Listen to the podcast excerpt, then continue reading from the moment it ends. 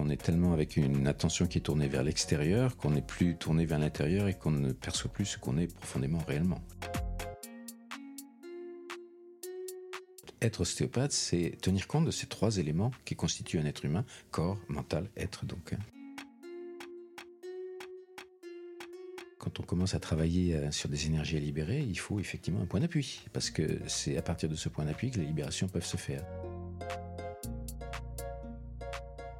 On est dans un univers polarisé, des plus et de moins, mais en fait, entre le plus et le moins, il y a une infinité d'états intermédiaires, et on oublie ça. C'est-à-dire qu'on est toujours soit, soit d'un côté, soit de l'autre, alors qu'en fait, euh, mais non, on est libre d'aller là-dessus.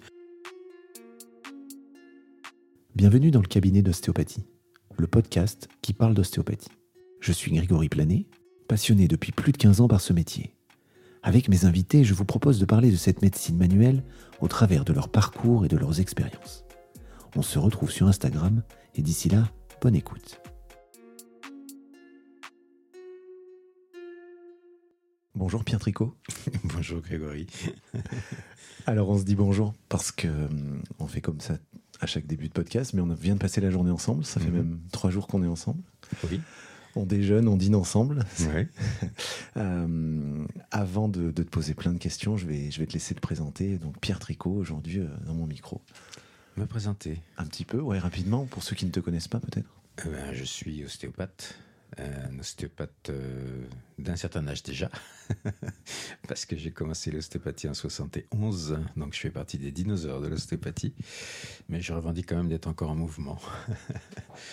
Et donc, euh, pour me présenter rapidement, ben, mm, j'ai rencontré l'ostéopathie un peu par hasard en 71, parce que dans ces années-là, l'ostéopathie, c'était quelque chose d'inconnu pour moi. C'était au sortir de l'armée, et je cherchais du travail comme kinésie, puisque les gens de ma génération étaient tous kinés. Et j'ai rencontré un kiné qui s'appelle Michel Sanchez, qui était à Saint-Germain à ce moment-là, et qui, avec qui on est tombé d'accord pour que je devienne son assistant. Et à la fin de l'entretien, il m'a demandé si je voulais faire de l'ostéopathie. J'avais jamais entendu parler de ce nom, je ne savais pas ce que c'était. Et la seule chose que j'ai retenue euh, de ce qu'il m'a dit, c'est que c'était probablement plus efficace que la kiné, ou en tout cas que ce qu'on savait faire en kiné à cette époque-là. Et donc j'ai dit, OK, on va faire de l'ostéopathie.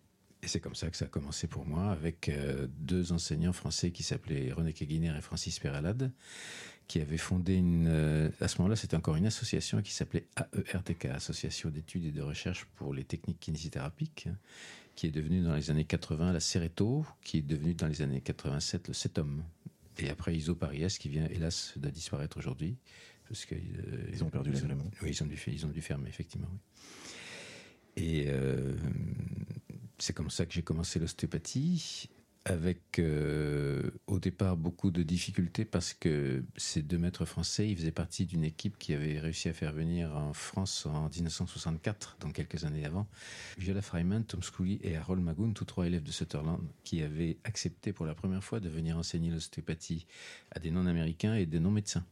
Donc même si notre formation était complète sur le plan ostéopathique, elle était très orientée sur l'approche crânienne. Et j'avais un problème majeur, c'est que je n'en sentais rien du tout euh, en ce qui concerne le mouvement crânien. Et c'était même quelque chose qui me semblait vraiment très ésotérique, qu'un crâne puisse bouger, ça, me paraissait très bizarre. Et j'ai eu la chance quand même de rencontrer Violet Freiman euh, dès la fin de ma première année de formation à l'ostéopathie.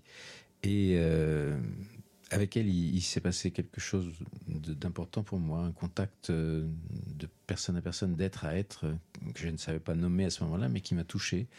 Et j'ai senti vraiment qu'il y avait quelque chose, une dimension, dirons-nous, d'ostéopathie qui m'intéressait, qui incluait autre chose que simplement le corps. L'autre avantage, c'est que quand elle parlait d'ostéopathie, c'était toujours clair, toujours simple, toujours évident, y compris l'ostéopathie crânienne. Et même si je ne sentais pas grand-chose, euh, j'ai bien discerné que le discours était cohérent et qu'il y avait quelque chose à saisir là, donc il fallait continuer simplement. Et donc après, j'ai cherché des solutions pour euh, résoudre mes problèmes de palpation. Et c'est d'ailleurs comme ça qu'est née aujourd'hui l'approche tissulaire, parce que c'est issu de tout ce que j'ai pu euh, chercher pour essayer de résoudre les problèmes de palpation avec le problème majeur que quand j'ai commencé à sentir vraiment des choses au niveau d'un crâne, c'était absolument pas ce qu'on m'a demandé de sentir, c'est-à-dire réflexion, extension, rotation externe, rotation interne. Il a fallu que j'accepte que de travailler avec mes perceptions. Euh, un problème vraiment important pour moi, ça a été d'accepter de sentir autre chose que ce qu'on me demandait de sentir et, de, m'accorder le droit de sentir ce que je sentais et que ce soit pas forcément n'importe quoi. c'est probablement difficile à comprendre, mais par rapport à ses maîtres, Sutherland, Freeman, Magoon, Scully, comment je me sentais pas le droit de, dire, bah, vous, vous sentez quelque chose, moi je sens autre chose. et j'étais encore dans une époque où je voyais les choses un peu en, polarité, plus ou moins, oui, non. Donc si j'ai raison, vous avez tort. Euh, je ne me voyais pas me disant j'ai raison, vous avez tort à des gens comme ça. Ils avaient un chemin tellement euh, énorme derrière eux que c'était pas possible. Donc c'était grâce à une démarche personnelle quand même qu'à un moment donné j'ai réussi à comprendre qu'ils pouvaient avoir raison et moi aussi. chacun sa mode, hein, chacun sa manière. C'est comme ça que c'est devenu la roche tissulaire. Ben, j'ai continué à ma mode en fait. Hein. Tu t'es créé une opportunité finalement de ne pas sentir. Ça a été euh, révélateur pour la suite de, de ton ostéopathie. Alors accepter de ne pas sentir ce qu'on me demandait de sentir d'une part, et accepter de travailler avec ce que je ressentais, en cherchant à comprendre ce que je ressentais. Parce que le problème, c'est que c'était très difficile à expliquer. Je ne comprenais pas. Je sentais des mouvements, mais je, je, ne savais pas à quoi ils correspondaient. donc, il a fallu que je cherche des explications par rapport à ça. C'est ça qui a donné naissance à l'approche tissulaire. L'approche tissulaire. Dans, tes formations, euh, tu t'adresses, tu nous parles énormément de la cellule. Oui. Et je me suis posé cette question pourquoi tu n'as pas nommé approche cellulaire? Ah, parce que le travail ou la, modélisation euh, au niveau cellulaire par rapport à la conscience en particulier est venu après la création ou le oui la création du terme approche tissulaire. Au départ, euh, cette approche, elle s'est faite avec à partir de l'approche sur les fascias euh, que nous avions enseigné ou qu'avait commencé à nous enseigner Viola Freiman. Et à un moment donné, je me suis rendu compte que en fait l'idée c'était qu'il y avait de l'énergie qui se bloquait dans le système euh, et Viola Freiman avait réussi à nous faire comprendre cette histoire d'énergie qui se bloque dans le système avec le fil du téléphone. Euh, mais en même temps, j'ai vraiment compris que ben, c'était pas que les fascias, c'était tous les tissus qui bloquaient l'énergie. Et c'est comme ça que j'ai pris le nom, ou oui, j'ai créé ce nom, approche tissulaire de l'ostéopathie, parce que je me suis dit, ben, c'est tous les tissus qui font ça. Et après, le, concept de modélisation par la cellule, il est venu ultérieurement à ça, il est venu après. Et donc, je n'ai pas changé de nom, en fait. J'ai laissé comme c'était. C'était simplement une observation alors notamment en lisant tes bouquins. Euh, j'en parlerai un petit peu, un petit peu plus tard de, tes livres. Euh, cette approche tissulaire euh, t'a permis d'exprimer ce que tu percevais. Tu as été obligé de modéliser. Oui. Et rapidement, tu as voulu la transmettre? Tu as d'abord travaillé avant d'enseigner. ça s'est fait tout de suite? Tu as créé des exercices euh, pédagogiques pour, euh, pour la perception, parce que tu en parles beaucoup dans les livres. Comment ça s'est, ça s'est passé? Alors, c'était pas du tout délibéré au départ. Moi, ce qui m'intéressait, c'est de comprendre pour moi. Ouais. Et comme j'avais compris pour moi et que j'avais, euh, bah, j'étais en relation avec des copains qui faisaient l'ostéopathie avec moi et qu'on parlait entre nous. Et puis, ils, se sont vite rendus compte que ce qu'on, qu'on j'arrivais à proposer, ça les aidait eux aussi dans leur palpation. Et donc, c'est en fait une réponse à une demande. Euh, au départ, demande de quelques-uns pour faire des petites, euh, des petites journées comme ça, de, de, centrer sur la palpation. Et puis les choses se sont amplifiées progressivement. Et j'avais pas du tout au départ le, le dessin ou l'envie de devenir enseignant ou de faire quoi que ce soit de ce genre-là. C'est venu par la suite. Oui, c'est ça. Il y a eu les traductions après. Longtemps après. Longtemps après. Parce que là, on est dans les années 70-80 et les traductions d'autobiographie, c'est 98. Ces traductions, elles sont venues euh, par un besoin de, de connaître nos racines. C'est, comment ça t'est venu de, de vouloir traduire? Alors, euh, on avait la chance d'avoir Viola Freiman qui citait souvent style, et Viola, elle a, toujours pris la précaution de donner ses références. Quand elle citait style, elle donne toujours la référence d'où ça vient. Mais j'entendais beaucoup de gens citer style sans, référence et parfois dire des trucs qui me paraissaient étranges. C'est une chose. La deuxième chose, c'est qu'à cette époque-là, j'entendais des gens qui me disaient ce que tu fais toi maintenant avec l'approche tissulaire, c'est plus de l'ostéopathie. Et ça m'étonnait parce que ce que j'en connaissais, euh, ça me semblait cohérent avec ce que je connaissais des concepts ostéopathiques euh, tels que je les avais reçus de style Magoun euh, avec euh, Pereladec et Mais à cette époque-là, on n'avait pas accès au texte. Donc on, travaillait avec ce que nous disaient nos enseignants, mais on n'avait pas de référence écrite. Et c'est grâce à Francis Peralade que j'ai pu obtenir un exemplaire d'autobiographie et que j'ai voulu commencer à le lire en fait en me disant bah, je vais voir ce qu'il raconte Steele. En fait Steele c'était pour nous un personnage inconnu, très lointain, mystérieux. Mystérieux. il était cité, mais on savait, je connaissais rien de sa vie en fait. Hein. Et quand j'ai commencé à lire autobiographie, d'abord j'ai eu beaucoup de mal parce que l'anglais de Steele est difficile et que moi je ne suis pas fluent en anglais, donc j'ai utilisé l'ordinateur pour euh, traduire parce que ça facilite le travail sur un texte.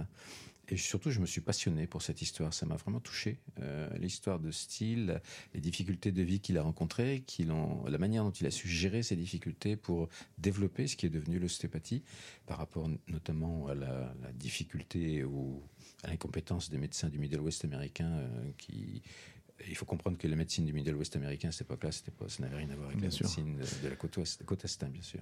Une question que, que, je me suis posée, je me pose encore, c'est comment travailler style cliniquement?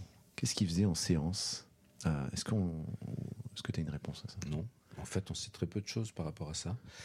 Euh, il a insisté beaucoup sur la philosophie et il, a, il, a, quasiment donné aucun comment dire, aucune indication précise par rapport à la manière de travailler.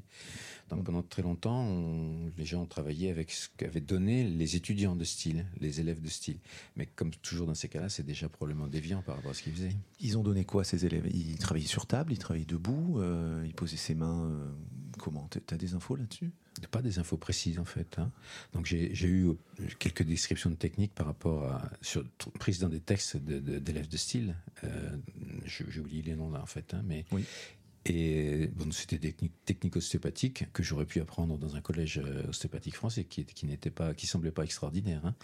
Il y avait certainement quelque chose d'autre avec style euh, que je pense avoir discerné, euh, notamment par les traductions, c'est qu'il avait des qualités de perception qui étaient probablement nettement supérieures à la, moyenne des gens, notamment du Middle West américain justement, et que le simple fait de toucher des structures euh, l'amenait probablement déjà à créer des libérations. Mais on a beaucoup de mal à savoir ce qu'il faisait exactement, parce que lui-même ne le dit pas. il parle beaucoup de choses, mais pas de ça. Et hum, je pensais peut-être que Viola t'en avait parlé, étant donné qu'elle était élève de Sutherland, et enfin la lignée était assez directe, style Sutherland, Freeman, Tricot. Euh, je me suis dit qu'il y avait Becker entre les deux. Et Becker entre les deux. Pardon. Euh, il y avait peut-être des infos, mais hum, j'ai l'impression que tout le monde cite style on le lit, on lit sa philosophie, on l'interprète tous à notre manière et j'avais envie de remonter euh, le plus haut possible euh, avec toi. Non, par rapport aux techniques, j'ai pas vraiment d'informations à proposer en fait. Hein. Donc dans ce bouquin, notamment le dernier, qui s'appelle euh, Principe mécanique de l'ostéopathie, c'est là qu'on a le plus d'informations probablement, mais malgré ça, c'est pas c'est pas précis du tout. Et c'est assez étonnant de ce, personnage style puisque il parlait d'anatomie tout le temps et il n'enseignait pas l'anatomie. Alors il était incapable d'enseigner l'anatomie, en tout cas l'anatomie académique. Euh, C'était un directeur euh, d'école contemporain qui n'est plus ostéopathe et qui dirigeait une école finalement. Euh, il était ostéopathe quand même. je plaisante évidemment. tu vois ma boutade. non mais ça existe. je me posais la question. Tiens, euh, il était directeur d'école, mais il enseignait pas l'ostéo. Enfin, il enseignait pas. Si, l'ostéopathie. Ah, il enseignait l'ostéo. Oui, il, n'enseignait pas l'anatomie. C'est-à-dire que pour enseigner l'anatomie, il a toujours eu recours à des gens qui avaient la, la capacité, la possibilité de l'enseigner de manière académique. Notamment euh, les premiers enseignants d'ostéopathie. Le premier enseignant fut William Smith, un, contemporain de style hein, qui, euh, qui, a, qui l'a aidé à créer, à fonder le premier collège de Kirksville. Et pendant plusieurs années, c'est William Smith qui a assuré l'enseignement de, de, la, de l'anatomie dans le collège. Puis quand Smith est parti, euh, Steele a transmis, a donné la charge à une de ses élèves qui s'appelait euh, Bowles, Elliot Bowles, non, je sais plus. Bowles, c'est son nom, hein, Hubert Bowles, mais je sais plus le prénom, qui était une de ses élèves en fait, hein, qui a continué le travail de, de William Smith, mais lui-même n'a jamais enseigné l'anatomie. Il ouais, y a un flou hein, autour de tout ça, et j'ai l'impression que ça restera. Euh, c'est compliqué de sourcer. Je crois qu'il avait vraiment simplement une connaissance anatomique directe, hein, notamment grâce au travail de, de, de dissection sur les corps qu'il avait fait pendant très longtemps, et il avait la capacité, des capacités anatomiques très importantes. Il reconnaissait les vertèbres, à enfin les, yeux fermés, rien qu'au contact. Il savait dire de quelle vertèbre il s'agissait, dorsale, lombaire, et souvent même de quel niveau de vertèbre il s'agissait. Mais derrière ça, il y a une capacité perceptive autre qui, euh, qui échappe au commun des mortels. Donc ça paraît mystérieux, alors qu'en fait pour lui, ça l'était probablement pas. Je, te rejoins. Euh, c'est ce que tu expliques euh, dans les livres. Et, je me suis posé la question quelle est la qualité principale d'un ostéopathe qui aimerait travailler comme style? Bah, Je ne suis pas sûr que ce soit très sain de vouloir travailler comme style. Euh, ce qui est important, c'est de travailler en respectant les concepts ostéopathiques. Ça, oui, ça me, ça, me, paraît essentiel. Mais après, chaque ostéopathe va travailler à sa mode et je ne pense pas qu'il y ait une manière de pratiquer l'ostéopathie qui soit la bonne, même celle de style, parce que Non, je crois que ce qui importe, c'est de respecter les concepts, quoi. Les, les concepts. La philosophie, ouais. Ok. C'est intéressant, ça, tout ça. Steele parle beaucoup de, de Dieu, Mhm. énormément. Euh, quel, euh, quel est ton rapport à Dieu toi? Ah, alors ça dépend. Comme, comme Einstein, croyez-vous en Dieu? Et, euh, Il a répondu Dites-moi de quel Dieu vous me parlez, je vous dirai si j'y crois. je ne peux pas parler d'un rapport à Dieu, au concept du- de, de Dieu, je parlerai d'un concept de divin plutôt. Ouais. Euh, comment, comment expliquer ça? Deux- Je crois qu'il y a deux grandes manières de concevoir le divin ou Dieu. Euh, il y a une manière qui est assez occidentale, qui repose sur les concepts religieux traditionnels, dans lesquels on a l'impression que Dieu aurait créé les choses et il- qu'il serait extérieur à sa création, qu'il regarderait évoluer comme quelqu'un qui a créé quelque chose et qui regarde ce qu'il a créé euh, se développer. Bon, ça c'est un concept dans lequel le Dieu est extérieur à tout, ou à nous en particulier. Puis il y a un concept plus oriental qui, qui me touche plus, euh, qui, que, moi j'ai contacté surtout par des, des philosophes orientaux, et en particulier par Olin Becker, bien que ce ne soit pas un philosophe oriental, bien sûr, euh, dans lequel euh, on nous parle d'un divin ou d'un créateur. Je parlais d'un créateur, je trouve que c'est plus simple pour moi. Et un style parle aussi d'un créateur, bien sûr. Mais ce créateur n'est pas extérieur à sa création, il est engagé complètement dans sa création. Il est sa création. Et pour moi, c'est super important parce que ça veut dire que chacun de nous est le divin en manifestation. Tout ce qui est créé, créé est le divin en manifestation. D'ailleurs, ça rejoint très bien le, problème, le concept de la conscience. En même temps, la conscience est partout pour moi. Et j'aime bien ce concept-là, parce qu'à ce moment-là, ça veut dire que le fondamental, on, est le divin manifestation, on a toutes les capacités, les richesses, les potentialités du divin, à probablement un degré plus réduit, un degré plus, plus réduit que le créateur, mais on les a potentiellement en nous. Et tout le monde les a en soi. Euh, donc potentiellement, tout le monde peut retrouver ça. Le problème, c'est qu'est-ce qui fait qu'on s'est éloigné à ce point de notre euh, nature divine en fait, je crois que le problème est simple, c'est simplement qu'on est tellement avec une attention qui est tournée vers l'extérieur, qu'on n'est plus tourné vers l'intérieur et qu'on ne perçoit plus ce qu'on est profondément réellement. Je pense que c'est ça. C'est intéressant parce que euh, j'ai une, une citation qui, euh, qui est de Françoise Mézières qui dit euh, L'homme n'a pas tassé par la pesanteur, mais bien davantage par sa propre force interne. Et ça m'a fait penser à ta pratique. Et quand tu me parles là du- de Dieu, j'ai l'impression que tout se croise. Que je t'ai posé la question quel est ton rapport avec Dieu Parce que j'ai l'impression que tu es constamment en contact avec Dieu, avec cette, cette force que tu, Je dirais le divin, moi, le plutôt. divin, hein. voilà, Ouais, c'est ça. que- dont, dont tu nous parles. Et je la trouve très présente aussi dans ta pratique. Mhm. Euh, voilà, c'était pour vraiment la, la- la définir ensemble. Si on fait abstraction de Dieu, est-ce qu'on peut faire de l'ostéopathie? Oui, Ou je du- pense que oui. Ou du divin Est-ce que c'est vraiment de l'ostéopathie telle que la concevait Je pense pas. Par exemple, quand j'ai appris l'ostéopathie, mes, maîtres français, ils insistaient beaucoup sur l'aspect corporel des choses. Et déjà, notamment le concept de globalité, les lois de cause à effet, en fait, toutes les lois de la philosophie, enfin, tous les concepts philosophiques de base peuvent s'appliquer à une dimension réduite. Je peux concevoir l'humain comme un système corporel et appliquer à ce système corporel toutes les lois, enfin les, concepts philosophiques de l'ostéopathie. Mais en lisant style, je me suis rendu compte qu'il y avait d'autres dimensions que ça, que c'est pas complet. Un, un humain, c'est pas simplement un système corporel. En tout cas, en ce qui me concerne, dans ma croyance, ça n'est pas qu'un système corporel. Et même style le dit, c'est aussi un mental, donc et un être, un esprit. Et donc, pour moi, en tout cas, dans mon concept, être ostéopathe, c'est tenir compte de ces trois éléments qui constituent un être humain corps, mental, être. Donc, hein. Et tu les contactes comment c'est, toutes ces dimensions? Je les contacte pas, elles sont là. Elles sont là. Bah ouais, elles sont présentes. Quand on fait des stages avec toi, des séminaires, tu, tu nous proposes, tu nous invites à, aller sur le, sur le body, sur le mind, sur le spirit. Euh, c'est frustrant parce que euh, l'ostéopathie aujourd'hui, il y a une dichotomie entre euh, bah, ce qui, ce qui s'apprend dans les collèges, ce que toi tu peux nous enseigner, et euh, je la vois évoluer, mais toi tu la vois évoluer comment Ton point de Bah, vue pas de... bien. Pas bien. Non, pas du tout. Parce que pour des problèmes de reconnaissance, euh, les, les ostéopathes ont, ont été amenés à faire complètement abstraction de ces domaines, à, les- à renier ces domaines-là qui sont si importants pour pouvoir euh, rester en cohérence ou en, en communication avec hein, le système médical tel qu'il est aujourd'hui, qui est un système matérialiste tout simplement. Et pour moi, c'est pas du tout satisfaisant ça. Et on n'est pas dans l'ostéopathie là, non.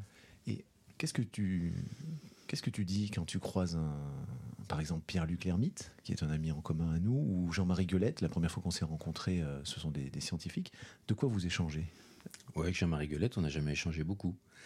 Euh, on a travaillé tous les deux sur. Je l'ai connu quand on a travaillé sur la réédition d'autobiographie, mais en fait, on n'a pas communiqué beaucoup. On a, on a échangé les textes, si tu veux, et puis euh, c'était intéressant hein, parce que comme il, il est aussi prêtre, il avait euh, il, repérait tout un tas de citations de style ou tout un tas d'allusions de style, euh, notamment aux, évangiles ou à l'Ancien Testament, euh, que moi je n'avais pas forcément repéré parce que j'ai pas une culture très poussée dans ce domaine-là. Donc sur ce plan c'était super intéressant, mais on n'a jamais vraiment communiqué avec Jean-Marie Guelette. Et je sens que c'était pas possible en fait parce qu'il est médecin, parce qu'il est universitaire, euh, et que rien que ça, déjà, ça, ça, ça, colle pas avec l'ostéopathie. Style en université, ça me fait marrer, franchement. C'est pas possible. C'est important, ça. c'est important. Parce que la direction qui est, en train de prendre l'ostéopathie, euh, voilà, c'est un fait. Ok. Approche euh, tissulaire de l'ostéopathie. Je m'aperçois aussi que tu parles énormément de globalité et tu dis dans ton livre, on a violé la globalité. On viole, on viole, systématiquement la globalité. La globalité. Tu peux nous, nous, expliquer ça un peu plus euh bah, je, suis le premier à dire que c'est très difficile de respecter la globalité. Bah, parce que, justement, d'abord, où elle s'arrête, la globalité? C'est-à-dire, euh, déjà, la globalité corporelle, c'est pas forcément évident à respecter, mais quand en plus tu étends la globalité à l'aspect mental et à l'aspect spirituel, c'est encore plus compliqué.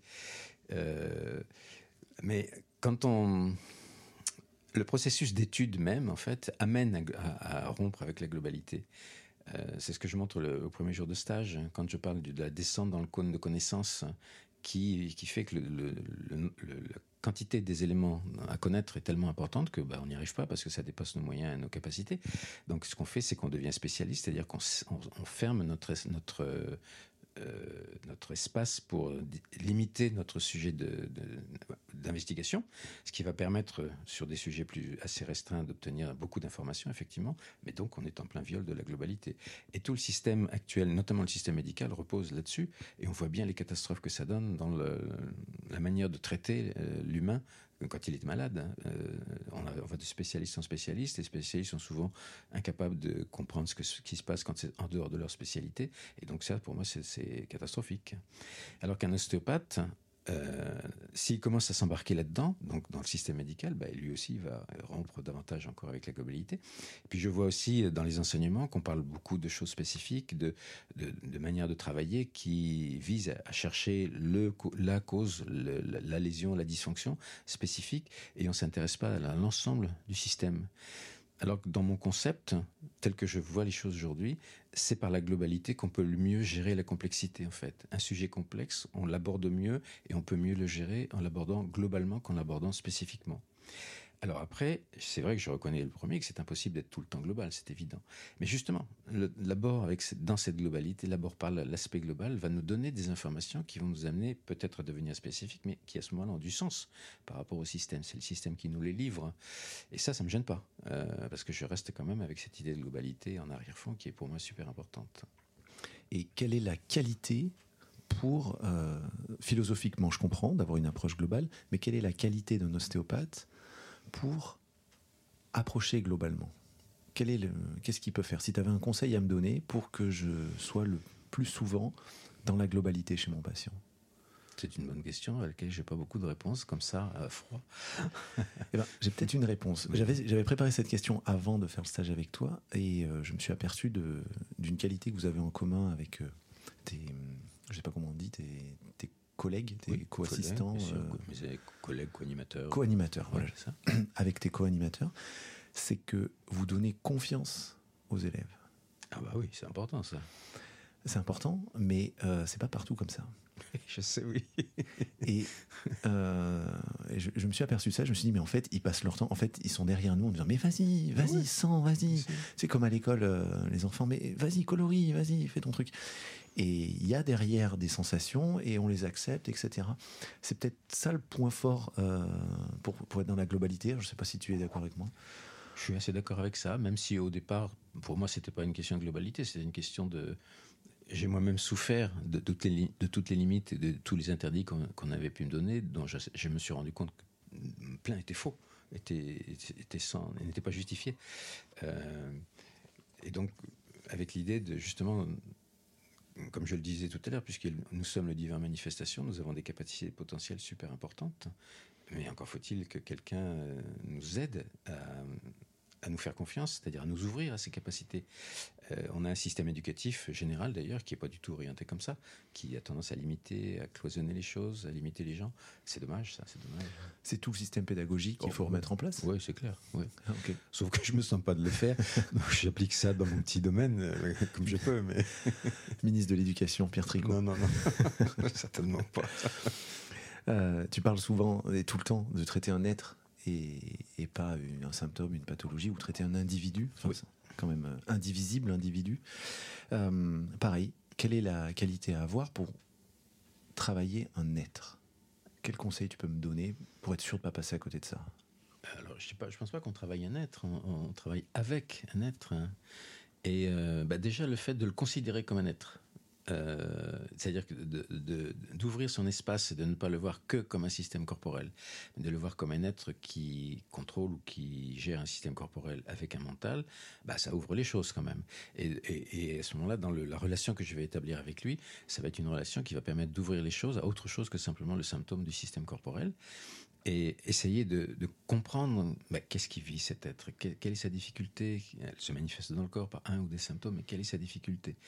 Donc ça suppose une, une ouverture, une, mise à disposition, c'est-à-dire une, une écoute, une mise à disposition. euh, et Un c'est facile. positionnement. Un positionnement d'écoute par rapport à lui.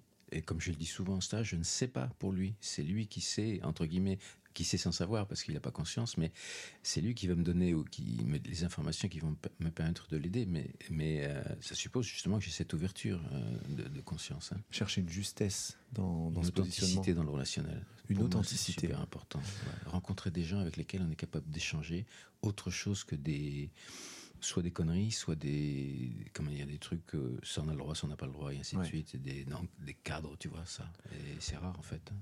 Eh ben, je retiens ça, j'aime beaucoup. La clé, c'est l'authenticité. Mm, je crois. Je prends, je prends l'info. Je te donne. Euh, J'ai une question d'un élève que tu as eu il n'y a pas longtemps, qui est, qui est un ami et qui est passé sur ce podcast aussi, qui s'appelle David Lachaise, Oui. qui travaille en, en structurel tissulaire. Mhm. Et euh, je lui ai dit, je vais voir Pierre, et est-ce que tu, tu as une question à lui poser? Et il, il me dit, euh, voilà, Pierre nous parle souvent de l'enracinement. Oui. Ma première question, ça va être, est-ce que tu peux nous définir ce que c'est, l'enracinement, et ensuite ton enracinement à toi, quand tu travailles? Alors, définir ce qu'est l'enracinement. Euh, au départ, c'est un simple problème, je dirais, de physique. Euh, euh, Physique newtonienne Oui, Newtonienne, physique ordinaire, toute, bête, toute simple. hein. Euh, quand j'ai commencé à développer le concept de rétention d'énergie, qui, qui- qui dit, ben, dans le système, il y a des zones qui retiennent de l'énergie, et j'ai en même temps... Ce qui m'a amené à développer ce concept, c'est que je voyais Viola Freiman faire des libérations de fascia, justement, et qui nous expliquait qu'elle libérait de l'énergie qui était bloquée dans la structure. Cette idée m'a tout de suite parlé beaucoup, elle était pour moi très évidente, même si elle n'est pas étayée du tout par une connaissance scientifique qui viendrait euh, l'approuver, j'en sais rien. Et en même temps, je me suis rendu compte que quand on commence à travailler euh, sur des énergies à libérer, il faut effectivement un point d'appui, parce que c'est à partir de ce point d'appui que les libérations peuvent se faire. Et moi qui ne sentais rien au début, eh ben, j'ai commencé à sentir des choses quand effectivement j'ai commencé à me positionner comme point d'appui. Et au départ, c'était euh, c'est juste une prise de conscience, et puis ben, ça m'a amené à, me mettre, à me percevoir dans le système corporel, ben, qu'est-ce que je fais pour devenir point d'appui? Alors j'utilise beaucoup d'analogies par rapport à ça, des analogies de, gens qui sont amenés à forcer. Alors je dis souvent en rigolant, pour faire de l'approche tissulaire, il faudrait un CAP de bûcheron et un CAP de, déménageur. Parce que ces gens-là, ils sont forcément enracinés, puisqu'ils sont obligés de soulever des charges lourdes. Et c'est ce concept-là, il est aussi, bête que ça. Donc ça, c'est l'enracinement que je dirais physique, mé- mécanique. hein. Mais il va, avec, vient l'enracinement mental et spirituel qui, qui suivent ce chemin. C'est comme si euh, on mettait le mental et spirituel dans le corps, quoi. Et que tout ça, ça vient s'accrocher sur un point d'appui que va utiliser ou va pouvoir utiliser le patient pour libérer ce qu'il a libéré, ce qu'il a besoin de libérer. Bruce Lee aurait fait un bon ostéopathe? Bruce Lee Ouais. Je ne connais pas assez bien. T'as vu comme il est ancré enfin, Ah oui, bah, tu sais, les gens qui font des arts martiaux, Ouais. en général, ils sont bien enracinés quand même. hein. Ouais, Ok. D'ailleurs, on m'a souvent demandé, tu, tu fais des arts martiaux ou tu as fait des arts martiaux? Dans cette vie Non, c'est sûr que non. dans cette vie. Peut-être que dans d'autres vies, j'ai fait des trucs, ouais. Donc il y a quand même cette notion de, de verticalité, de- Oui. d'espace. Euh, ça m'amène sur une autre question que j'ai envie de te poser depuis très longtemps. Quel est ton rapport au temps? Le temps qui passe. Alors pas la météo, puisque Non, ici en Normandie, on, on va pas.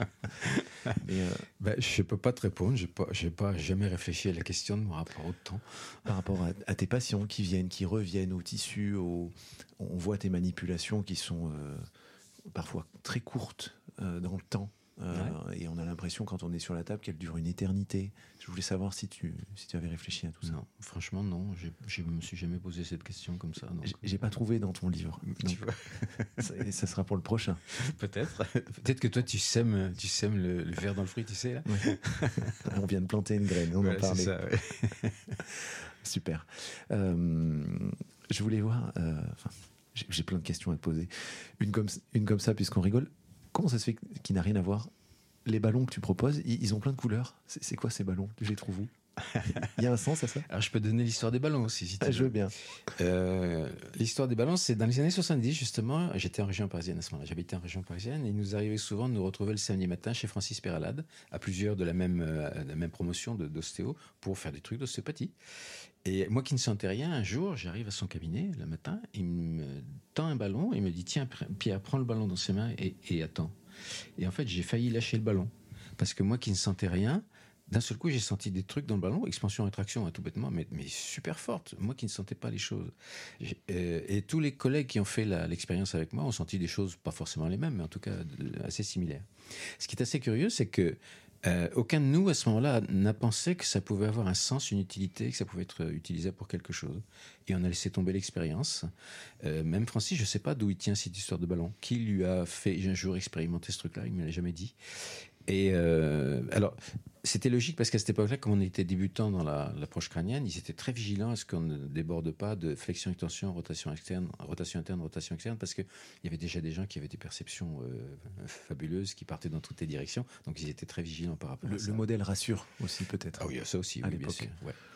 Et euh, pour moi, l'histoire des ballons, c'est venu plus tardivement à un mariage où je m'emmerdais. Alors ça, c'est des circonstances qui m'ont été très utiles dans ma vie d'ostéopathe parce que quand il y a des ballons, eh ben je, prends un ballon et je commence à bricoler avec. Et donc ce mariage-là, j'ai repris le ballon puis j'ai retrouvé mon expérience là, les mains qui, euh, enfin l'expansion et traction dans le ballon. Et ce qui est assez curieux, c'est que je me suis rendu compte que j'étais capable, avec mon attention, de modifier euh, notamment l'amplitude du système, d'augmenter l'amplitude, de diminuer l'amplitude, le rythme, d'accélérer, de ralentir. Alors qu'on m'avait toujours dit que les rythmes étaient invariants, qu'on ne pouvait pas les changer, je me percevais que je pouvais les modifier. Alors effectivement, quand j'arrêtais d'intervenir dessus, bah, ça reprenait un rythme euh, automatique, je dirais ça comme ça. Hein. Et c'est à ce moment-là que je me suis dit, mais ça peut probablement avoir une utilité dans la, pédagogie, justement. C'est comme ça que c'est parti l'histoire des ballons. Alors, quant au ballon coloré, c'est un de mes assistants à une époque qui s'appelle Marco Gabuti, qui, travaille toujours comme ostéopathe, qui euh, il était euh, associé, en fait, on était associé au cabinet, puis il m'aidait, il co-animait des stages, et il avait trouvé des ballons multicolores comme ça à une surface, une grande surface de, de, de loisirs créatifs. Et j'ai trouvé ces ballons super, donc depuis, bah, j'ai toujours adopté ces ballons colorés. on, salue Marco qui écoute le podcast souvent. Et, on va salut Marco. On, le salue et il, il m'a fait un retour très positif euh, sur une écoute, donc voilà, on en profite. Euh, ok, bah, c'est marrant parce que j'en trouve pas des ballons comme ça. Je me suis posé la question. Je pourrais te filer l'adresse si tu veux. Euh, on va rentrer un petit peu plus dans, dans l'approche la, dans tissulaire de l'ostéopathie que, que, tu nous proposes. Euh, quelle est la place de la dure-mère dans l'approche tissulaire? Et quelle est la. J'ai deux questions. Mm. Pour toi, la place de la dure-mère et la, et la place du MRP alors pour la dure-mère, on part de l'idée chez nous que la dure-mère, c'est la première structure organisatrice du système corporel. Mécaniquement, je veux dire. C'est-à-dire qu'elle est, c'est là que c'est la, la, première structure dure centrale sur laquelle toutes les autres, directement ou indirectement, vont venir s'attacher. Donc directement, on a le crâne, la colonne vertébrale, le sacrum, et puis sur cet axe-là, euh, les autres structures plus périphériques qui viennent s'attacher. Et en fait, pour moi, elle est importante par expérience, je dirais ça. C'est-à-dire que je me suis rendu compte que dans notre travail, si on ne travaillait pas la dure-mère, si on ne libérait pas suffisamment la dure-mère, eh ben, il y a tout un tas de choses qui ne fonctionnaient pas, qui ne lâchaient pas, notamment sur la colonne vertébrale, sur, sur la dysfonction vertébrale, comme on en a parlé cet après-midi un petit peu. Et Viola, elle avait quelle approche sur la dure-mère? Elle t'a transmis des... Alors, elle en parlait, mais je me souviens plus très bien, euh, avec précision, si elle nous disait des choses si, si spécifiques que ça. Je ne pourrais pas dire, je me souviens pas. Ok. Elle qui a travaillé énormément sur les bébés, sur les enfants. Oui. Euh, donc elle travaillait sur la dure-mère. Elle travaillait sans doute sur la dure-mère. Euh, et la place du, MRP pour toi? Je sais pas quoi en dire. Tu sais pas quoi en dire Non. Euh, il, il m'est pas utile en fait. J'ai pas besoin de, l'explication MRP. Euh, l'idée, c'est que l'expansion-rétraction qu'on sent dans le ballon, je l'interprète comme étant la juxtaposition de l'ensemble des mouvements d'expansion-rétraction reliés à la conscience tissulaire quand on définit la conscience, et que ça se ça, s'unifie dans un mouvement d'expansion-rétraction qu'on qu'on pourra appeler le MRP, mais en fait c'est tout, je n'en sais pas plus que ça. hein. Comme les marées euh, de, Ouais, de- de tout. Sutherland. Tout fait. Euh, Sutherland, Becker, euh, Magoun, euh, dans ces Viola Freiman, qui t'a le plus inspiré, toi? Voilà, qui a inspiré ton ostéopathie, qui t'a fait transpirer leur ostéopathie, je sais pas comment dire, mais Alors, c'est Viola Freiman, par rapport à mon chemin personnel de- de- de- d'ostéopathe, c'est- c'est clairement Viola Freiman, bien sûr. Style quand même. hein. Style. Euh, style. Après, Sutherland, c'est assez curieux parce que j'ai aussi traduit les bouquins de Sutherland. J'ai moins de. Je me sens moins en, affinité, je vais dire, avec Sutherland que je ne me sens avec Steele. Je ne sais pas te dire pourquoi. Parce qu'il y a une histoire aussi très intéressante, hein, bien entendu. Donc, ça, c'est. Voilà, je ne sais pas dire pourquoi. Euh, et après, il y a Becker. Becker, vraiment, euh, j'ai beaucoup d'affinité pour ce bonhomme-là. ouais. sur euh, c'est Becker qui parle du kyste. Euh, Non, c'est sommato-émotionnel. C'est qui? C'est Non, je te dis une bêtise. C'est non, c'est pas Becker. c'est Pledger. C'est le Pledger. émotionnel. Le Pledger. émotionnel. Mm. Euh, T'as as des notions un peu sur ce kyste émotionnel Très que tu- peu. que en tissulaire tu retrouves ou... Oh, J'ai l'impression que ce qu'on appelle, nous, ce qu'on baptise rétention, ça ressemble un petit peu à ce que lui euh, baptise kyste émotionnel. Cela étant, j'ai pas suffisamment étudié euh, pour dire, donner quelque chose de pertinent par rapport à ça. Donc, je, je préfère ne rien dire. Viola Freiman, elle parlait de rétention? Pas avec ce nom-là. Non, elle n'utilisait pas ce nom-là. Euh, elle parlait de restriction. Ok, Ouais. de, de restriction. Et euh, quelque chose dans, dans ta pratique, tu parles de, de style point que tu aurais aimé un- nommer un style moment. Ouais. Tu peux développer un petit peu ça? Parce que ça fait, c'est un peu la réponse à la question quelle est la, la notion du temps Avec le temps. toi? Bah, quand tu utilises le, le concept de point, le mot point, ça, point c'est un point d'espace, c'est quelque chose dans l'espace. Et ce qu'on appelle still point, c'est-à-dire le, temps d'arrêt, c'est- quelque chose qui se produit dans le temps. On a un déroulement qui se produit, qui commence, qui va durer un certain temps, et puis qui s'arrête. Ça, c'est un problème de temps pour moi.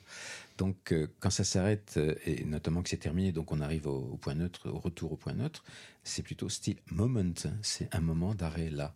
Et ça serait, je trouve que ce serait beaucoup plus logique. Euh, D'ailleurs, j'avais été très étonné de voir que Upledger, il avait créé une petite- cale pour faire des, co- des autocompressions occipitales, comme la mienne, qu'il avait, appelé ça Still Point Inducer. Et ça me choque. C'est pas un Still Point Inducer, c'est un, point. Euh, c'est pas un style, tu vois, c'est pas l'immobilité, Mhm. c'est un point d'appui physique, mécanique, oui, bien sûr, mais euh, le tissu il continue à bouger là-dessus, donc euh, c'est un style, c'est pas un style, style point pour moi c'est pas juste quoi, c'est style moment, hein. C'est un moment. Euh, Dans ton bouquin, tu, tu parles de ta rencontre avec Bruno Ducou et d'une pratique sur les sept diaphragmes. Oui. Alors, déjà, je ne sais pas ce que c'est les sept diaphragmes. Est-ce que tu, tu peux m'éclairer Je là-dessus me rappelle plus tous. Euh, J'avais été étonné de voir qu'il y en avait tant. Voilà, bah, ça a été la même pour moi lors Donc de la a lecture. bien sûr temps du cerveau, le diaphragme euh, et puis plancher pelvien, les- c'est les trois. Mais après il y avait d'autres diaphragmes intermédiaires incorporés, mais je me rappelle plus de lesquels. Je te dirai, je te dirai pas. Bon, je vais, je vais voir Bruno prochainement, Ouais, je lui poserai la question. Euh, et euh, tu étais patient, et, et là, tu as eu une rencontre assez, euh, assez Ah, étonnante. Alors ça c'est des trucs. J'ai mis, longtemps avant d'en parler, ça, avant d'accepter d'en parler. C'est une ren- rencontre, ce que j'appelle une rencontre médiumnique avec style. Euh, parce que moi, j'étais absolument pas dans ce genre de truc. C'était- Ça correspondait absolument pas ni à mon éducation, ni à ce que je percevais, ni à ce que je croyais, ainsi de suite. Donc, je m'attendais absolument pas à un truc comme ça. Alors, au cours de ce stage, j'avais été finalement très déçu parce que j'avais plein de gens qui faisaient des tripes sommato-émotionnelles absolument incroyables. Je les regardais faire leur truc, et puis, et puis moi, il se passait rien.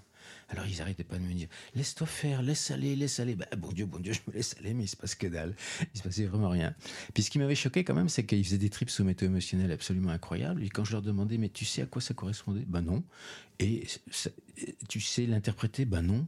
Donc je me disais mais à quoi ça sert de faire des trucs, des des pareilles? Enfin donc j'étais quand même pas mal frustré.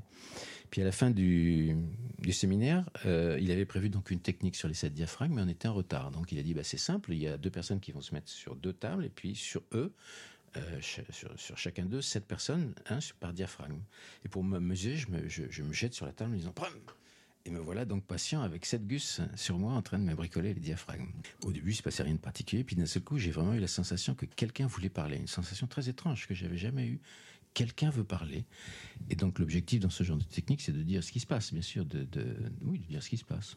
Bah, je dis, il y a quelqu'un, j'ai l'impression qu'il y a quelqu'un qui veut parler. il y avait un pote qui s'appelle Patrick Blanvillain euh, à la tête. Il me dit bah, C'est qui? Et instantanément, la réponse Style. Euh, Qu'est-ce que je fais avec ça? Je le dis, je le dis pas. euh, Je passe pour qui Ouais, absolument, d'accord, c'est tout à fait ça, ouais. Donc, bah, je le dis, hein, puisque ça faisait Ouais. partie du jeu, donc ça commençait pas, ils ont commencé par rigoler, bien entendu, ils se sont marrés. Et la question de Patrick, ça a été de me dire, bah, il te parle comment, en anglais ou en français? Mais je lui dis, il me parle pas en langue, hein, il me parle en concept. hein. C'est moi qui, les me- qui mets les mots dessus, mais il me parle pas en langue du tout. Bon, ok, et qu'est-ce qu'il veut te dire? Et ce que j'ai capté là, ce que j'ai saisi, c'est, eh ben, ce que vous faites, c'est super. J'ai toujours rêvé de faire un truc pareil, mais moi, j'ai jamais pu le faire parce que les conditions s'y prêtaient pas. Donc en fait, c'était un encouragement à faire, à continuer à faire ce qu'on était en train de faire. Et tu te rends compte en fin de stage, un truc comme ça, comment ça peut valider les choses quand même. Ouais. C'était extraordinaire. C'est la seule fois où il t'a parlé? Non, il y en a eu une autre fois, euh, plus tard, toujours la faute de Bruno du coup. je dis toujours la faute, alors il rouspète quand je dis ça. Alors, grâce. Ouais, c'est grâce à Bruno, c'est clair. on a fait un voyage à Kirksville, euh, juste après d'ailleurs, c'était aussi en- à l'automne 98, euh, euh, avec tous les, les gens qui avaient déjà, il y avait une bonne partie des gens qui avaient déjà participé à ce stage sommet émotionnel. On était tous des gens qui venaient de l'EHO à peu près, EHO des Mureaux dans l'Ouest parisien. Et alors, euh, le, le- le- le- comment dire, l'intitulé du, du voyage, c'était à la rencontre de l'ostéopathie. Et on a été très déçus parce qu'on n'a pas rencontré l'ostéopathie à Kirksville. Euh, on s'en s'est vraiment rendu compte que l'ostéopathie aux USA, elle n'existait plus. Quoi. Elle était, c'était de la médecine maintenant, c'est Ouais. plus de l'ostéopathie. Bon, ça c'est anecdotique. Et puis alors, euh, Bruno, il a voulu absolument aller faire un truc au cimetière, euh, un truc chamanique que je comprenais pas et que je connaissais pas. Donc bon, on est allé au cimetière. C'est pas, moi, je suis pas un homme de cimetière. Franchement, c'est un truc qui m'intéresse pas. Et nous voulait tous rassembler autour de la tombe de style. Et puis, euh, bon, bah, j'attendais que ça passe. Chacun faisait ce qu'il avait envie de faire. Puis petit à petit, les gens se sont égaillés, ils sont partis. Puis moi, je, je partais pas, j'arrivais pas à partir. Ouais, je vois. Il y a de l'émotion. Et tu sais que comme tu es avec un patient, tu viens de terminer la séance, tu sais que c'est fini, tu sais qu'il faut pas lâcher, tu sais pas pourquoi, mais il faut rester là. Bon, donc je reste là. Et d'un seul coup, je, le- sens là, je le perçois là. Je le vois pas, c'est ça, je le sens. Qui était là et qui voulait nous parler. Alors je dis à mes copains, hey, il est là. Donc ça y est, ils ont dit, Tricot, il recommence son, son truc euh, euh, bizarre là. Et je leur dis, j'ai style au bout du fil. Ok. Ok, qu'est-ce qu'il veut te dire? Et Ce qu'il nous a dit, ce que j'ai capté en tout cas, c'est écoutez, vous emmerdez pas, l'ostéopathie, elle est plus, elle est plus ici, c'est fini l'ostéopathie ici. Euh, L'ostéopathie, elle est entre vos mains. Prenez-la, euh, pratiquez-la, enseignez-la. La seule chose que je vous demande, c'est de faire ça éthiquement parlant, en respectant les concepts ostéopathiques en respectant le, respect de la personne, quoi, respectant la personne. Ce qui était très intéressant, d'abord que c'était très très fort, vraiment pour moi très très fort.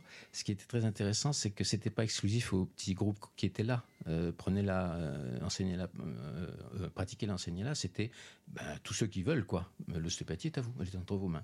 Donc ça aussi, c'était une super validation par rapport à, à nous et par rapport au fait de, de prendre l'ostéopathie, et de continuer le- la transmission. Que ça ne soit pas un fardeau. Il t'a donné ça en Ah, en plus, c'était pas du tout. Ouais. Je le percevais pas du tout comme un fardeau. C'était très léger, très léger. Oui. Donc par deux fois, il est venu à toi sans que tu t'y attendes. Ouais. T'as essayé après de le contacter peut-être? J'ai vraiment le sentiment que quand j'étais sur les traductions de style, il était là, mais je ne m'en rendais pas compte. hein. C'était- Notamment quand j'avais du mal avec ces, avec ces phrases, je, l'engueulais hein, carrément. Je lui disais Putain, tu t'écris comme un cochon, je comprends que dalle. Et, euh, et trop souvent, j'avais la réponse qui venait. Pas, pas forcément sur l'instant, mais tu vois, dans la nuit ou quand je me réveillais, j'avais le truc là qui était là, qui était là présent. Donc je crois vraiment, il y avait déjà un lien de conscience à conscience avec lui. ouais. C'est étonnant euh, quand on, on lit quelqu'un. euh, par exemple, j'ai beaucoup lu euh, ce que tu as écrit et, et j'avais l'impression de te connaître et que tu étais là parfois aussi avec moi. Euh, je, te, je te disais là, tu, tu rabâches dans ton livre parce que ça, tu l'as mis déjà dans celui-là. Pardonne-moi, mais il y a, il y a- il y a ce que- on rentre dans l'intimité de, de l'auteur et je peux comprendre que tu as vécu ça avec style. Ouais, c'est. Et il est toujours là? Il est toujours là, en photo. Tu, tu vois là à gauche là. Ok. Eh ben, ça, c'est la définition de l'ostéopathie écrite de la main de Steele. Waouh. Et elle a été transmise par Viola Freiman à Francis Peralade. Ok. Et c'est Francis Peralade qui me l'a transmise. Je pourrais faire une photo Oui, pour partager avec fait, euh, bien sûr. les gens qui nous écoutent. On a eu super. du mal à, à découvrir ce que c'était parce qu'il écrit pas bien. hein. Et euh, c'est, euh, je sais plus qui est venu là, qui, qui sait bien déchiffrer les, les, les écrits et qui a trouvé vraiment la définition telle qu'elle est dans l'autobiographie. hein, c'est la même. Ok, super. Ah, c'est joli. On va, on va regarder ça. La partie gauche, hein, la partie droite, c'est autre chose hein, qui ça a été rajouté, mais c'est la partie gauche. Tu n'as jamais cherché à, reconvoquer style de ton plein gré, par exemple dans une séance où tu étais perdu en disant tiens, qu'est-ce que tu aurais pu faire ici, etc. Si, bien sûr. tu peux nous en parler de ça? C'est pas comme ça que ça se passe. J'ai l'impression que c'était juste une question de, de, présence et d'ouverture, d'accepter de, de, le laisser venir et que je laisse faire les choses en fait. Mais je peux pas dire plus que ça. Est-ce que tu penses que c'est Becker qui parlait du partenaire silencieux? Oui, bien sûr. Est-ce que tu peux nous en parler un peu du partenaire silencieux Très important pour moi le partenaire silencieux. Justement, c'est l'union à ce divin dont je parlais. Et euh, c'est une des raisons pour lesquelles euh, j'apprécie beaucoup Becker. Déjà, en le traduisant, j'avais vraiment l'impression, bien qu'il utilise des mots complètement différents de moi quand je parle de ce que je fais, mais j'avais vraiment l'impression de quelqu'un qui faisait du tissulaire, enfin, qui avait un contact, une expérience hein, de type tissulaire, même si les mots sont différents. Hein. Et euh, ce qui est intéressant avec Roland Becker, je trouve, c'est qu'il est un maillon qui nous manquait entre justement, comment dire ça, style, et Sutherland parle beaucoup de spiritualité, style particulièrement, Sutherland pas mal aussi, mais il nous donne aucun moyen pour euh, mettre en pratique cette spiritualité ou pour l'utiliser, je dirais, dans notre travail d'ostéopathe. Et Becker, pour moi, c'est le premier qui nous apporte quelque chose là. Euh, un maillon utile euh, pédagogiquement. Oui, tout à fait. Dans la transmission de, de notre fait. art. il écrit dans Immobilité dynamique en particulier. C'est pour moi, c'est vraiment évident ça.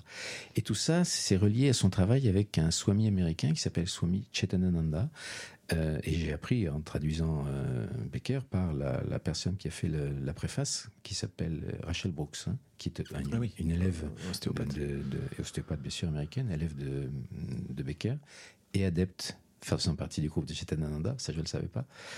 Et c'est elle qui m'a branché sur Chetananda en disant bah, ils se connaissaient l'un et l'autre, ils s'estimaient beaucoup l'un et l'autre. Chetananda reconnaît que Becker, l'ostéopathie, a trouvé un moyen différent du sien de libérer les blocages d'énergie dans le corps et que c'était fabuleux. Et donc été amené, c'est ma démarche habituelle, ça. Quand un auteur me cite un autre auteur, ben, en général, je remonte, la, je remonte la piste. Hein. Je suis allé voir qui c'était, c'est Chatananda. Et euh, j'ai vu qu'il n'était pas traduit, donc j'ai commencé à le traduire, donc euh, immobilité dynamique en particulier. Et euh, c'est étonnant de, lire dans la philosophie de Chetananda des choses qu'on retrouve dans la philosophie de Rollin Becker, exprimées différemment. Rollin Becker l'exprime comme un occidental. Chetananda, bien qu'il soit occidental, sait l'expliquer ou l'expliquer en forme euh, philosophie orientale, mais c'est très proche. Et c'est là qu'est venue pour moi cette histoire de créateur impliqué dans sa création. Euh, et le partenaire silencieux, pour moi, c'est justement prendre le temps à un moment donné de s'ouvrir à ce créateur qui est en moi et dont je me suis tant retiré que dont j'ai plus conscience. Et pour moi, c'est ça le partenaire silencieux. Et à ce moment-là, c'est le créateur qui, qui vient faire le travail entre guillemets à ma place, en tout cas, qui m'utilise comme interface pour faire le travail. Et c'est plus moi, mon petit moi, qui fait les choses. Et, et là, tu as une puissance incroyable quand tu fais ça. Tu es un pont. Oui, c'est ça entre ciel et terre, avec un P, un pont avec un P. On parlera de l'humour de Pierre Tricot après. J'ai une petite surprise pour toi, mais à la fin, à la fin du jeu, euh, voilà. Ok, ce fameux pont, ce fameux lien, on le retrouve beaucoup dans la biodynamique aussi. Euh, je ne sais pas si tu t'es un petit peu ouvert à, tout ça. Tu veux que je sois franc? J'y comprends rien. Tu comprends rien? Non, j'arrive pas à les comprendre ces gens. Je vais te, on en reparlera et je, je t'en parlerai de manière simple parce que j'ai j'ai eu la chance de, rencontrer euh, Pascal Ancelin euh, et qui en parle de manière très très simple et, mmh. justement très pratico-pratique et je suis persuadé que ça te plairait. Euh, on parlait de ce partenaire silencieux. Qu'est-ce qui, dans l'approche tissulaire, toi, vient le plus de Becker? Qu'est-ce que qu'est-ce qu'on retrouve dans ta pratique je crois que c'est assez diffus quand même. J'ai pas le sentiment, de, je, ne peux pas dire telle chose, ça vient de Becker. Si, les partenaires silencieux, bien sûr, ça vient de Becker. Euh, après, par rapport à l'approche tissulaire, il y, a plein de choses par rapport à la palpation dans son premier ouvrage qui était La, vie en mouvement. Il y avait plein d'informations sur la palpation qui m'ont considérablement aidé là aussi, même si je commençais déjà à me débrouiller, parce qu'il écrit des choses qui sont très pertinentes sur la palpation. Euh, donc ça, ça m'a aidé effectivement. Est-ce que je peux dire que c'est du. Tu vois, qu'il y a j'ai un truc spécifique que par rapport à Becker, je crois pas. Parce que je me posais la question comment euh, tes techniques, on voit qu'elles sont élaborées, il y a des positionnements de main, c'est précis, mhm. il y a de la rigueur sur. Euh, alors, dans le ressenti, il y a faites-vous confiance mais il y a des prédispositions et ça, c'était venu de manière empirique Ah oui, complètement. complètement. C'est en, travaillant, en mettant en place ces techniques et puis en, en trouvant les positions qui, effectivement, me donnaient euh, la meilleure qualité de perception et de puissance si j'en avais besoin. C'est d'ailleurs pour ça qu'on est assez, euh, comment dire, euh, qu'on les décrit avec précision. Parce que très souvent, c'est aussi la manière dont on met en place les leviers qui va permettre d'obtenir ce qu'on veut obtenir. Hein. Et là, d'ailleurs, dans les apprentissages de collège, ils sont pas suffisamment vigilants sur l'aspect euh, positionnement de technique et ainsi de suite. C'est parce que si tu positionnes pas correctement, bah, tu n'as pas la puissance, quoi. C'est juste ça. Je comprends. Donc la rigueur sur la, précision de la technique mm. et en amont une philosophie. Mm-hmm. Et tu dis, euh, il y a une différence entre la philosophie française et la philosophie américaine. Euh, je le ressens comme ça. Tu le ressens comme ça. Est-ce que tu peux euh, développer un petit peu cette philosophie J'ai le sentiment que quand on parle de philosophie en France, euh, la philosophie française décortique beaucoup les choses, à l'infini, je dirais, finalement sans aboutir à quelque chose de vraiment concret. Ce qui me plaît beaucoup avec le système philosophique, en tout cas de ce que j'en connais ou ce que j'en comprends américain, c'est que c'est des gens pragmatiques hein, et qu'une philosophie ne les intéresse que dans la mesure où ça débouche sur quelque chose de pratique, ou compréhension, ou utile, quoi, mais pratique. Le, le conseil que tu peux me donner, c'est lire des bouquins de philo, mais au service de la clinique. Oui, tout à fait. Qu'est-ce que je peux utiliser de, cette philosophie-là? On me dit un truc là, ok, qu'est-ce que je peux utiliser dans ma vie? Euh, Et s'il y a quelque chose que je peux utiliser, aucun problème, c'est bien. Parce que quand on t'écoute, par exemple, un être fait pour avoir, tu, mhm. dis, il y a des belles phrases, euh, aujourd'hui on dit des punchlines, hein. il y a de belles phrases, tu sais, euh, qui, qui, nous parlent, qui nous inspirent, et derrière, dans les mains, on fait quoi? Mhm. Euh, et euh, en, réfléchissant, en lisant aussi euh, tes bouquins, je me suis aperçu de, de, ces philosophes grecs. Tu sais, ils sont médecins, philosophes, mathématiciens, ils réfléchissent, ils écrivent des bouquins, un peu toi, finalement. ils soignaient comment ces gens? Tu as une idée un peu comment ils faisaient à l'époque? Tu t'es jamais demandé s'ils soignaient avec leur philosophie? Non.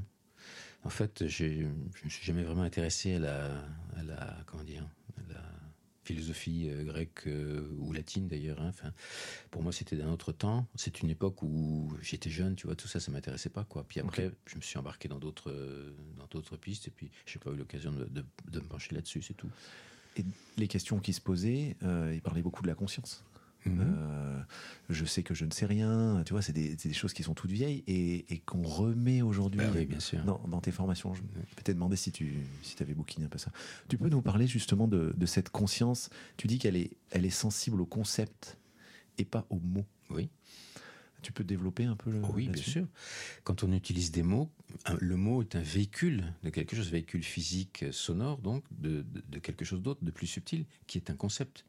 Quand j'utilise le mot chaise, par exemple, ben, le mot chaise désigne autre chose, un concept qui est le concept de chaise. Et pour moi, la conscience, elle est sensible au concept et non pas au mot. C'est-à-dire que c'est au moment où j'envoie l'information, même quand je te parle là, je te parle en mots, mais derrière ces mots, c'est les concepts qui sont, que tu comprends ou que tu comprends pas. Ça dépend, ça, bien sûr. Mais que, que je cherche à transmettre ou que je cherche à te faire passer. Donc il y a quelque chose d'immatériel, en fait, là derrière ça. Hein.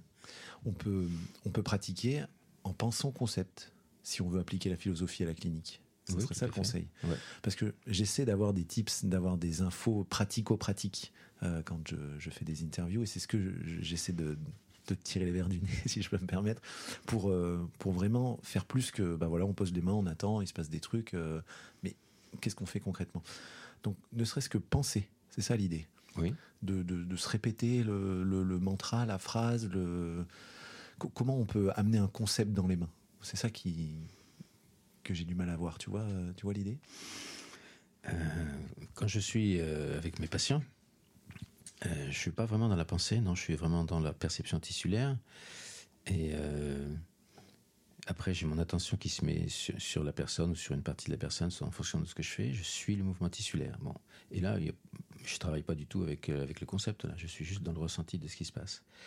Après, euh, quand on trouve une zone de rétention qui lâche pas, qui se libère pas, alors on peut aller plus loin justement à utiliser les concepts, ce qu'on n'a pas fait encore en niveau 1, mais ce qu'on peut faire sur le niveau 2. En particulier, chercher par interroger la structure en envoyant l'information sur la zone de rétention avec laquelle on est en train de travailler. Bah, quelle origine? J'envoie mentalement l'information. Là, c'est du concept, effectivement. Donc, chez nous, euh, dans, notre, modélisation, il y a trois sources de rétention qui sont métaboliques, euh, émotionnelles et traumatiques et j'envoie cette, information métabolique. Qu'est-ce qui se passe dans mes mains quand j'envoie une information à la, zone de rétention métabolique? S'il ne se passe rien, je laisse tomber. Euh, traumatique, émotionnel, et je vais m'intéresser à ce qui me donne un changement dans les tissus, une réponse dans les tissus. Et on peut aller plus loin, notamment quand il s'agit de l'émotionnel, par exemple, bah, chercher quelle est l'émotion qui est là. Donc les grands types d'émotions, c'est colère, rancœur, euh, peur, chagrin. Ouais, c'est à peu près ça, il y en a quelques-unes. Peur, oui, peur est présente. Et probablement qu'il y en a une qui va répondre, hein, c'est-à-dire euh, dans, dans l'envoi de ce concept, il y a. C'est d'ailleurs la raison pour laquelle je demande aux gens quand ils le font de ne pas faire de phrases, juste le, mot, le minimum de mots Le minimum de pour mots. envoyer juste l'information. hein. Et on va prendre celle qui répond. Et puis, eh ben, on va demander aux structures, allez, allez dedans, allez dedans, les encourage à aller dedans. Et cette donc on- a une approche informationnelle là, de l'ostéopathie. Ah oui, c'est clair. Passe- L'énergie, c'est information en mouvement. hein, donc, C'est euh, information mouvement. Ouais. Elle passe par les mains si tu Euh, enlèves tes mains. bah, il, va, il va y avoir certainement quelque chose, mais j'ai pas j'ai pas le ressenti direct. J'ai besoin des mains, moi, pour ressentir. mains, la c'est pour le feedback. Ah oui, c'est le C'est pour feedback. le- oui, bien sûr. Ok. Euh, dans Viola Freiman, elle, elle était déjà comme ça? Alors, il est probable qu'elle faisait des choses qu'elle ne disait pas, hein, quand même. Ouais. Viola Freiman, elle était. euh, il y a eu une, toute une période de sa vie que j'ai connue dans les années 70 où elle osait dire des choses qu'elle n'a plus osé dire après. Et elle a fermé plein de choses parce que justement les retours qu'elle avait et probablement aussi les indications qu'elle avait de, de la part de ses entre guillemets mentors américains euh, l'ont amenée à rétrécir considéra- considérablement ce qu'elle aurait aimé ou voulu dire. hein. Ce qui était politiquement correct ou Ouais, pas tout à fait. Ouais, elle était prise là-dedans, ouais, c'est clair. On peut penser que style donnait de l'information comme ça, simplement? Je ne peux que penser que le penser, si tu veux. Oui, je pense, mais je peux pas dire plus que ça parce que j'ai pas d'éléments précis pour, qui me permettent d'affirmer ou d'infirmer. hein. Euh, J'aime bien déduire de ça, puisqu'il y a peu d'écrits sur des techniques, ça fonctionnait, puisqu'ils arrivaient en train, les gens, euh, Ah ouais, business par, personnel. par wagon, hein, c'est ça C'est hein, ça, les- par train entier. ouais. par train entier. Et dans ce qu'il dit, il traitait des, des infections, enfin voilà, ça, le, le champ d'application était assez vaste. Je- J'en déduis ça, peut-être euh, donnait de l'information. Finalement, l'ostéopathie, c'est de l'information. Tu nous parles beaucoup de. Tu nous parles aussi, pardon, de l'intuition. Mhm. C'est quoi pour Pierre Tricot l'intuition? C'est avoir une information dont je ne sais pas d'où elle vient, euh, que j'ai pas recherché particulièrement et qui m'arrive pouf, comme ça. Faut l'accueillir. Ah bah, c'est important. Alors, euh, une chose importante, c'est que je n'invalide jamais une perception, y compris une intuition. Mais je sais qu'elle n'est pas forcément pertinente par rapport à ce qui se passe là, c'est-à-dire par rapport à l'intention de séance, par rapport à ce qu'on est en train de faire. Donc je n'invalide pas mon intuition, je l'accueille, et en même temps je vais la revérifie, c'est-à-dire je renvoie l'information au tissu. Et c'est seulement si les tissus confirment par leur réponse euh, que c'est OK, cette intuition, que je vais continuer. Sinon je la laisse aller, je la laisse, je m'en occupe pas. Tu as un moyen de vérifier tes intuitions? Bah, c'est le tissu qui me le C'est fait. le ça. tissu qui le- Ouais, tout à fait. Un chiffre, euh, c'est 80-20 là, de, de pourcentage? je pas dire ça, ce serait n'importe quoi, non? C'est quand même assez pertinent quand même hein, dans l'ensemble, parce Ouais. que l'intuition ne vient pas par hasard non plus. C'est-à-dire que si elle vient là, c'est qu'il y a tout un contexte euh, qui s'est établi euh, d'informations qui sont en train de se mobiliser. Et donc en général, c'est pas par hasard, mais c'est pas non plus du 100%, c'est clair, bien sûr. Peut-on se mettre dans des conditions optimales pour avoir des intuitions fiables? Je crois que c'est la- arriver à oublier sa, ses misères, à oublier, à arriver à oublier ses petits, son petit moi, ses petits trucs, son petit machin, Le quotidien, le voisin qui nous embête. Tout euh, rikiki, voilà, c'est ça. Et arriver à laisser ça tranquille, à laisser déposer ça et se mettre complètement à la disposition. Là, ça va être d'un patient, par exemple. Je crois que ça, c'est quelque chose qui va faciliter le travail, oui, bien sûr. Ça veut dire que la vie autour du cabinet est importante. Euh, je sais pas ce que tu veux dire par là. Eh bien, il faut venir au cabinet et dire bah, je laisse ce qui est en dehors. Si possible, c'est Je bien, oui, bien c'est- sûr. C'est pas toujours possible, hein, mais c'est quand même pas mal. oui. C'est par la présence qu'on peut avoir plus d'intuition. tout à fait. Ah oui, je pense. La présence que tu définis très bien dans les stages. euh, Ouais, ouais. Ok, super. Euh, euh, puisque pédagogiquement, j'ai vu que tu avais beaucoup réfléchi, ça se voit dans, vos cours que, vous, êtes précis sur les mots. Est-ce que, euh, pour transmettre, j'aime bien utiliser des synonymes. Est-ce que tu peux, dans le concept body, mind, spirit, nous donner des synonymes de ces trois mots? Body, on va pas le traduire encore, mais euh, cliniquement, est-ce que tu pourrais m'aider Voilà, si je te dis, mais moi, le concept body, mind, spirit, je le comprends pas. À part body, je le comprends, puisqu'en école d'ostéo, on nous apprend qu'à traiter le body. Donc, structure physique, là. Structure physique, euh, matière, toucher, allez. c'est ça. Mind, mental, c'est relié à la pensée quand même beaucoup. euh, dans, ce- dans tout ce qui, oui, gravite à autour de la pensée, qui tient à la pensée. Et l'être, euh, un, un synonyme d'être, je sais pas. Le spirit. Oui, c'est spirit, Ouais. mais Spirit et être, c'est la même C'est la même chose. chose, oui. Est-ce que mind, on peut le mettre, euh, j'en viens sur mind, sur intelligence, euh, réflexion euh, Ça en fait partie. Ça en fait Ah partie. oui, c'est sûr. C'est pas que ça, mais ça en fait partie. Ok. Et il y a quoi d'autre là dans, dans le mind alors? Bah, il y a une partie du mental qui est. euh, je, je te dirais, d'après ce que je comprends aujourd'hui sur le mental, il y a une partie qui est le mental pensant, le mental réfléchissant, le mental, le mental qui. L'intelligence, donc ce, ce que tu viens de, de citer là, mais il y a une partie qui est la partie euh, cachée de l'iceberg, qui est euh, la partie enfouie, ce que les, les- les psychologues appellent inconscient. J'aime pas ce mot-là, et en plus, il n'est pas freudien. Euh, Freud utilisait unbewusst, qui est insu. C'est-à-dire ce qui existe en moi que je ne sais pas qui existe. Aveugle, Insu, insu, pas vu. C'est pas aveugle, Ouais. hein, c'est pas vu. ouais, pas vu, Pas Ouais, discerné, si tu veux. C'est ça.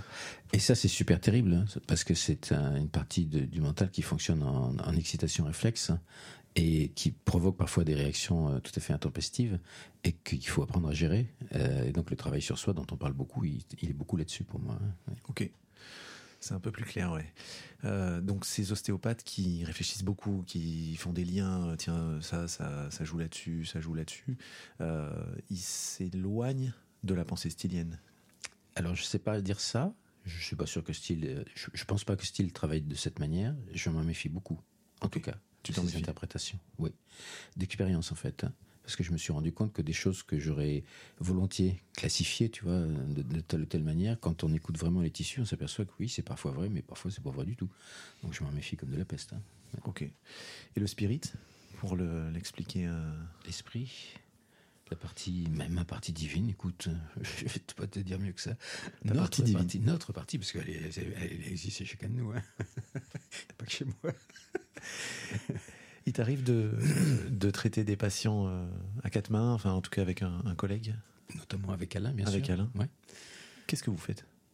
Ben, on fait exactement la même chose que quand on est euh, seul, sauf qu'on le fait euh, avec une présence unifiée de deux, de deux praticiens avec présence unifiée. Et donc à ce moment-là, on, on dirige nos attentions sur la zone qu'on a repérée comme étant la zone en difficulté et on travaille avec les informations qui viennent de cette zone. En fait, le travail à plusieurs, quand il est vraiment cohérent, il amplifie considérablement la puissance de travail. C'est juste ça qui nous intéresse. hein. Tu sais pourquoi ça amplifie? Je constate. Je dirais que je constate. euh, Ça fait peut-être, peut-être, je me demandais, hein, plus d'infos pour le corps dans un temps plus court. Peut-être. mais je- dans cette notion du temps, euh, c'est une, énormément d'informations ou énormément d'observations dans un temps où le corps n'est pas habitué, tu vois, dans l'idée de, de donner de l'information. Je me posais la question. euh, J'ai pas réfléchi de cette manière. je sais pas si on peut dire ça. Franchement, je sais pas. ok. On regardera, on essaiera. Ouais. Ok. Euh, Est-ce qu'il y a un sujet euh, que tu aimerais approfondir euh, aujourd'hui, là, qu'on a pu évoquer, ou quelque chose qui te semble important avant de passer au petit jeu que je t'ai préparé, Comme ça, ça me vient pas. qui te semble important? Non, je pense que tu m'as bien cuisiné déjà. Je t'aime bien cuisiner. Alors, euh, un petit jeu, on va faire le jeu des citations. Euh, Il y en a beaucoup dans tes livres. Euh, J'ai pas forcément bonne mémoire. C'est là que l'informatique est utile quand même. hein. alors, je vais pas te donner des citations. euh, je vais te. C'est toi qui vas me les donner. Ta citation préférée de Roline Becker? Euh, oui, c'est euh, euh, c'est Roland Becker qui cite Sutherland. Peu importe la manière dont vous procédez, l'important c'est que votre trolley mental soit en connexion avec la source. Tu vois l'histoire du trolley?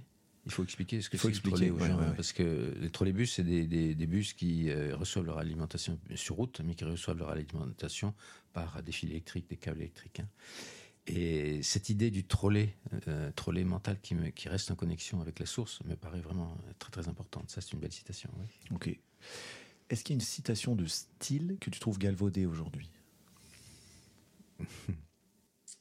Euh, la structure gouverne la fonction, par exemple. Pourquoi? Euh, bah, parce que c'est vrai et pas vrai à la fois. Euh, tout dépend.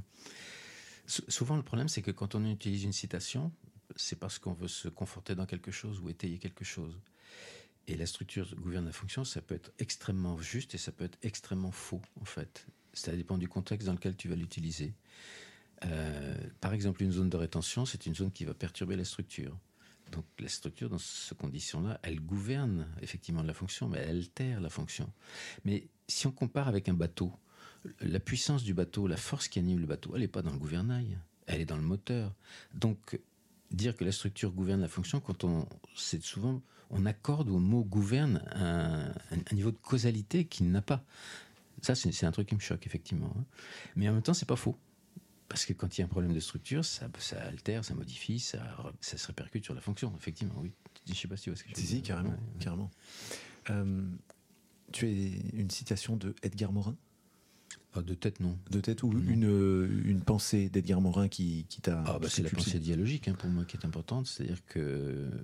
Euh, ça, ça, rejoint Lou Pasco que je, que je, cite beaucoup dans le niveau 2. Hein. C'est-à-dire que on est dans un univers polarisé, des plus et de moins, mais en fait, entre le plus et le moins, il y a une infinité d'états intermédiaires. Et on oublie ça. C'est-à-dire qu'on est toujours soit, soit d'un côté, soit de l'autre, alors qu'en fait, euh, mais non, on est libre d'aller là-dessus. Et donc, on, se verrouille sur le, plus ou le moins. Et c'est ça la pensée dialogique, c'est-à-dire être capable de faire dialoguer les opposés, de faire dialoguer aussi les points de vue opposés. Et c'est super important pour moi. Ça peut être important quand on rencontre un ostéopathe euh, qui, euh, qui se base uniquement sur les écritures scientifiques, sur la littérature scientifique. Cette pensée d'Edgar Morin pour essayer de réconcilier tout le monde. Mm-hmm. ok. Je crois qu'on peut éventuellement concevoir une ostéopathie scientifique à condition que ça ne nous limite pas à l'aspect matériel des choses, à, la, matérialité. Euh, sinon, ok, pas de problème. Tu dis le tout est plus fort que la somme des parties. Bah oui, c'est sûr. c'est un, discours. Euh, il n'est pas de moi, hein, ça. Il n'est pas, de toi, non, non, mais tu, tu, tu, le dis. Une citation de, de Swami. Swami Chetananda Oui, Chetananda. Euh, c'est pas vraiment une citation, c'est un, un schéma c'est un modèle. Il utilise dans, dans, dans, quel bouquin? C'est euh, Choisissez d'être heureux. L'image du pendule. Du pendule, et il dit le pendule, il n'arrête pas d'osciller d'un point vers un autre. Alors qu'en fait, euh, euh, le bonheur, la, la, la qualité d'être, c'est quand on arrive à remonter suffisamment pour qu'il n'y ait plus d'oscillation. On est à la source. Donc en fait, on n'arrête pas de, tu vois, de, passer d'un point à un autre. Et plus on remonte dans le cône, plus on rejoint la source, et ben plus les oscillations se rétrécissent pour arriver à un moment donné. Ah, tu es au point de, point d'immobilité. Donc stillness. Stillness. L'immobilité dynamique. Oui, tout à fait. Et puis, je ne vais pas te demander une citation de Viola Freeman, mais est-ce que tu as un secret à nous confier euh, que Viola aurait pu te donner ou, quelque chose euh, qu'on ne peut pas trouver, euh, une anecdote sur Viola Freeman qui, je trouve, est énigmatique? Elle est énigmatique, même pour moi encore aujourd'hui, elle est énigmatique, parce que je suis persuadé qu'elle aussi, elle pratiquait son ostéopathie reliée à, une source spirituelle, bien entendu, et qu'elle ne disait certainement pas tout ce qu'elle faisait, non, ça je suis sûr. Mais elle m'en a jamais fait, jamais non plus, euh, comment dire, en fait, j'ai pas eu tellement de dialogue non plus avec Viola Freiman. Hein. Euh, on a, il y a eu de la rencontre. J'ai reçu son enseignement, il m'a touché. Euh, j'ai eu ses mains sur sur moi, qui ont été une expérience qui a été intéressante par rapport à la qualité de, palpation. Mais c'est tout. Ça reste quand même très mystérieux, effectivement. Ok. Euh, eh bien, avant de, refermer ce micro, est-ce que tu, enfin, si tu peux, je te laisse le dernier mot euh, la dernière phrase. Euh, tu es complètement libre. Et avant de te laisser le dernier mot, je voulais te remercier infiniment. Euh, un peu d'émotion aussi dans ma voix. pour tout ce que tu donnes à tous les, les ostéopathes que j'ai pu rencontrer depuis maintenant plus de dix ans, qui sont passés chez toi, qui ont ce discours assez unanime d'un personnage qui donne beaucoup, qui est présent, qui est au contact, qui est, raffiné et à la fois qui, sait qui s'est proche des gens et, rigolo. Donc euh, pour ça, vraiment un grand merci. Je te laisse le, mot de la fin. Encore merci, Pierre. Eh ben, déjà, merci du merci. Et merci aussi de m'avoir donné la parole parce que ça fait partie des choses que j'aime exprimer. Euh, c'est important pour moi. Et vraiment, si j'ai quelque chose à dire, c'est que mon souhait, ce serait vraiment que le plus d'ostéopathes possible se relient à leur partie euh, divine, à leur partie divine. Après, la manière dont tu pratiques n'a pas grosse importance, mais on est tous le divin manifestation. C'est juste ça qui m'intéresse. Global Thinking. J'espère que l'épisode vous a plu. Je vous invite à me rejoindre sur Instagram pour rentrer dans l'intimité de l'interview. N'hésitez pas à mettre 5 étoiles sur Apple Podcast ou Spotify. À bientôt. Je vous embrasse.